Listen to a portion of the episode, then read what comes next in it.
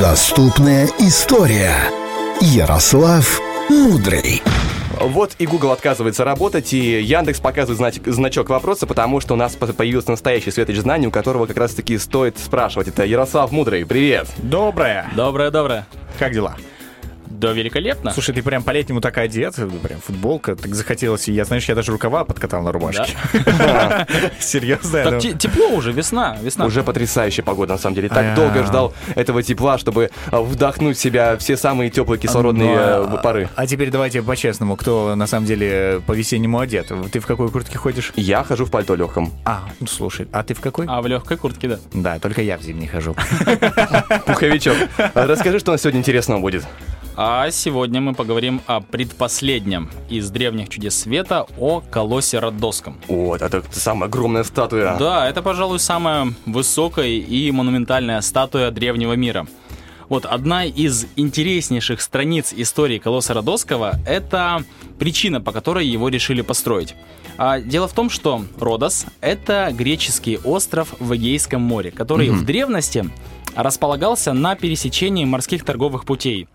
А это означает, что жители острова никогда не бедствовали. То есть, ну, потому что торговля, как тогда, так и сейчас, является одним из главных источников дохода в мире.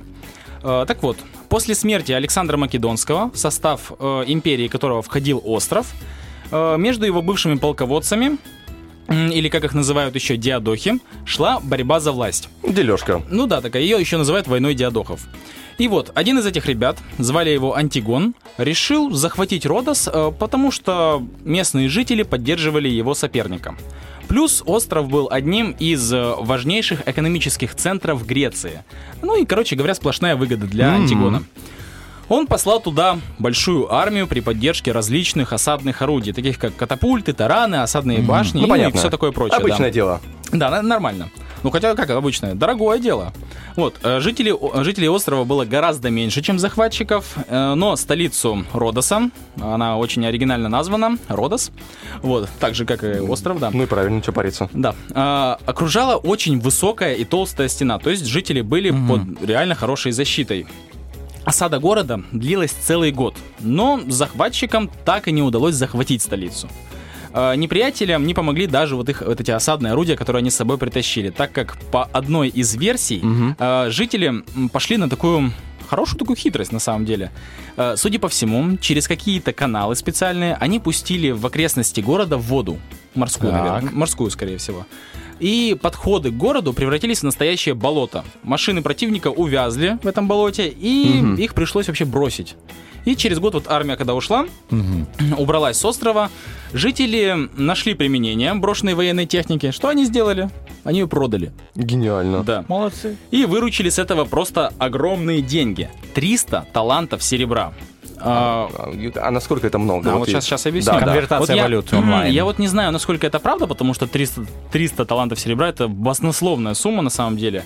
Потому что вот один талант серебра это примерно 25 килограмм с копейками. То есть всего это 7,5 тонн должно было у них получиться. 7,5 тонн серебра. О. Это просто огромная как бы сумма такая, да, по тем временам. А, Жители Родоса поклонялись богу солнца Гелиусу и связывали свою победу именно с ним и его вот божественной милостью. Поэтому они решили построить величайшее воплощение бога солнца, которое впоследствии назовут Колосс Родосский. Из того самого серебра, походу? А нет, нет, не из серебра. А ты вот так много. Не, 7,5 тонн это немного для такой статуи. А, Значит, э, создание самой статуи поручили скульптору того времени э, Харесу. Звали его так. Харес. Изначально планировали сделать ее высотой в 18 метров.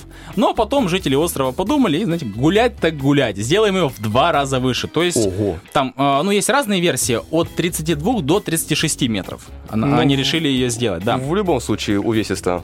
Да, а это как бы тоже по тем временам Я такая вижу. невероятная высота.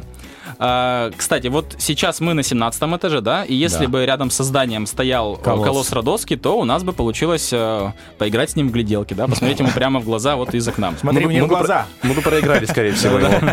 Скорее всего, да. Было бы страшно. Прикиньте, открываете окно, а там такое Да, вообще «Привет». Я колосс, удачи. Ага. Значит, главным а, материалом для строительства статуи стали бронза и железо. Многие, кстати, думают, что э, колосс был целиком отлит из бронзы, но для того времени это было совершенно невозможно. Ученые вот подсчитали, что для этого потребовалось бы около 200 тонн бронзы. Ну, это, это конечно, очень много, поэтому вряд ли бы у кого-то получилось. Как минимум доставить 200 тонн в те времена на остров, ну, как-то На это- такую высоту... ну, тем более, Тоже. что да. И хотя этот сплав служ- служил главным материалом для строительства статуи, фактически он как бы облицовывал каркас. Ну, вот я про бронзу говорю. Ага. Для придания статуи блеска, ведь бронза очень так хорошо блестит на солнце. Снаружи бронза, а внутри... А внутри сейчас, сейчас расскажу. Понял. да. А, ну вот, знаете как, вот бронза блестит, бог солнца должен блистать. Ну, логично. Правильно. На создание этого чуда света у э, Хареса ушло 12 лет. Ага. Вот. И точная технология изготовления нам неизвестна, но мы знаем, что возводили колосса снизу вверх, и сначала были установлены три опоры. Вообще, такое хорошее решение, оригинальное, ин- ну, инженерное, потому что раньше таких монументальных, огромных статуй высоких не строили. И перед э, скульптором реально стояла очень сложная задача. Значит, э, он поставил для начала три опоры, две на месте будущих ног, а третья в плаще. Ну, плащ, получается, маскировал. А. Э, Плащ свисал с левой руки Да. богом. И получился такой своеобразный, достаточно устойчивый треугольник. Между опорами, вот, э, если посмотреть на разные изображения статуи, там Да. э, кажется, что тот же плащ или где-то даже нет плаща этого. То есть, ну, м, По-разному, очень по-разному, по-разному, да. да. поэтому, потому что никто и не видел. А Он есть сзади прямо, он там еще Ну, ну, а, по ноге. ник- никто не видел, поэтому, то есть, такой... А, ну типа понятно, Да. картинка. Да, Художественное допущение. Как, ну, как-то так, да. Значит, э, скорее всего, строительство так и продолжалось, то есть сделали такой каркас вот, из железа. А Потом этот железный каркас облицовывали бронзой, стыки на облицовке зашлифовывались, а внутреннюю часть статуи засыпали камнями. О. Вот, и получался вот такой вот. э, ну так вот, снизу вверх она и продолжала, продолжала ярусами так строиться. Работа была завершена примерно в 280 году до нашей эры. В целом, по подсчетам ученых, на нее должно было уйти примерно 13 тонн бронзы и 8 тонн железа. Это невероятно много. Ну, по нашим временам не так уж это и много, но, в принципе, для тех Да. времен достаточно Для них это привести, серьезно. построить, возвести, это ужас. А я так понимаю, у архитектора не было права на ошибку. Ну, конечно, не было. Там как бы хочешь Одно- строя, хочешь... Одно было. Ну да, да, действительно. Ценою в жизни. Одно право на ошибку. Э, Вообще древние историки описывают Колосса Родосского как э, мужчину с венцом на голове, который держал в правой вытянутой перед собой руке факел, а левой рукой придерживал плащ, свисающий с его плеч.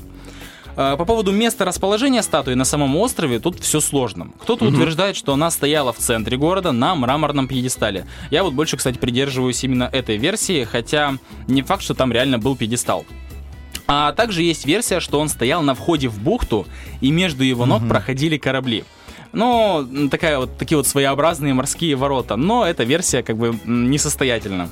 Э, Потому что соединять между, с- если бы он соединял между собой два берега, ему бы, наверное, пришлось на шпагат сесть. Да, Ну хотя да, хотя да, и этого бы не бы. хватило, потому что э, э, вот там расстояние между берегами в этой Вардовской бухте, Да. оно примерно 400 метров. Короче, ему там Ну, вообще нереально. Слушай, ну ловить ему там было нечего. А, Однако вот для кораблей он все-таки играл очень важную роль. Он являлся прекрасным маяком. Ну да. Вот кто-то говорит, что факел зажигали, но я в этом не уверен. То есть, ну, это странно. Доставить дрова вот на эту руку, да, зажечь, к- за- поджигать их каждый раз. Ну, как-то это странно. Поэтому, Типа маяка. э, я считаю, что если он маяком был, то, скорее всего, днем, потому что, ну, отражение солнца от, От него бронзы. и Да, кораблям только- было, только можно. было видно, да. Значит, бог солнца стоял на своих ногах примерно 50 лет. Вообще, всего-то 50 лет. А, пока однажды на острове не случилось сильнейшее землетрясение, из-за Мгм. которого ноги колосса подломились в коленях, и он рухнул на, зем- на землю. Отсюда и пошло выражение, вы, может, слышали, колосс на глиняных ногах. Мгм. Да, да. Вот. И нужно сказать, что даже после падения колосс Родосский поражал всех, кто посещал остров. Так э, продолжал оставаться такой местной достопримечательностью. Он пролежал на земле почти тысячу лет, пока остров не захватили арабы. Все, что осталось от вот этого грандиозного изваяния, продали арабскому купцу, который увез э, весь купленный им металл аж на вот на таком караване из 900 э, верблюдов Разобрали. разобрали, да, и все продали на металл. А, вот так окончил свое, суще... окончило свое существование Великое Чудо Света. А, кстати, сейчас на острове статую хотят восстановить, но с помощью технологий. То есть она будет выше как бы ну, рост и в виде, то есть не будут там камнями или чем-то еще там, а с помощью голограммы. О, А, голограмма. Вот, она будет Хорошее высвечивать решение. такую статую, да. Тоже неплохо. Слушай, Слушай, такой вопрос. Я вот смотрю просто на картинку, я решил тебе до этого не, не задавать с этим вопросом. А, он очень похож, ну сейчас точнее, статуя свободы очень похожа на его репродукцию. Да. Что у него есть также сверху вот эти, ну, я не знаю, как называется, венок с иголочка. Венец. Да, венец. Также у него есть этот факел, тот самый, который он придерживает. Ну, Почему на- насчет того, как он точно выглядел, то есть вообще на самом деле даже древние историки его описывают по-разному. То есть тут тоже странно. А вот насчет того, что он похож, действительно похож. И, по-моему, э, статуя свободы по такому же принципу строилась. То есть там тоже в начале три опоры, и только потом вот это вот возведение статуи. Но, кстати, он, он малыш по сравнению со статуей свободы. Она, по-моему, в три раза 40. выше. Она 93 Не, метра. она 90, 90 а, с чем-то метров, да. еще, с пьедесталом просто. Но она шикарная, конечно, такая Да, она огромная. большая. Ну, кстати, и статуя свободы не самая большая в мире. А, вот, еще как- самая большая, по-моему, 140 метров статуя Будды, я не помню где. А, ничего себе. В любом случае, тебе спасибо огромное, это было Спасибо. очень круто. Жаль, конечно, кого Сарадовского, что придется увидеть его только о, в голограмме, ну или на этих фотографиях, которые очень разнятся. Но, тем не менее, сама по себе история завораживает. Потому что надо было так, э, такое эго иметь, чтобы, для- чтобы построить огромного такого колосса. Тебе спасибо. Всего Всё. хорошего. Хорошей весны. Пока, ребят. Ждем тебя на следующей неделе. Утренний фреш. Уф, какие